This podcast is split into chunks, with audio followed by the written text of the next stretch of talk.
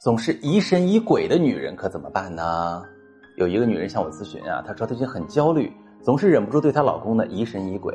比如说，这老公半小时没回电话，女性就会想，他是不是故意不搭理我？到底在干什么？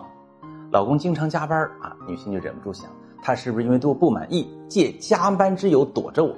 有时候呢，女士对老公发作，这老公就说你是无理取闹，很伤心。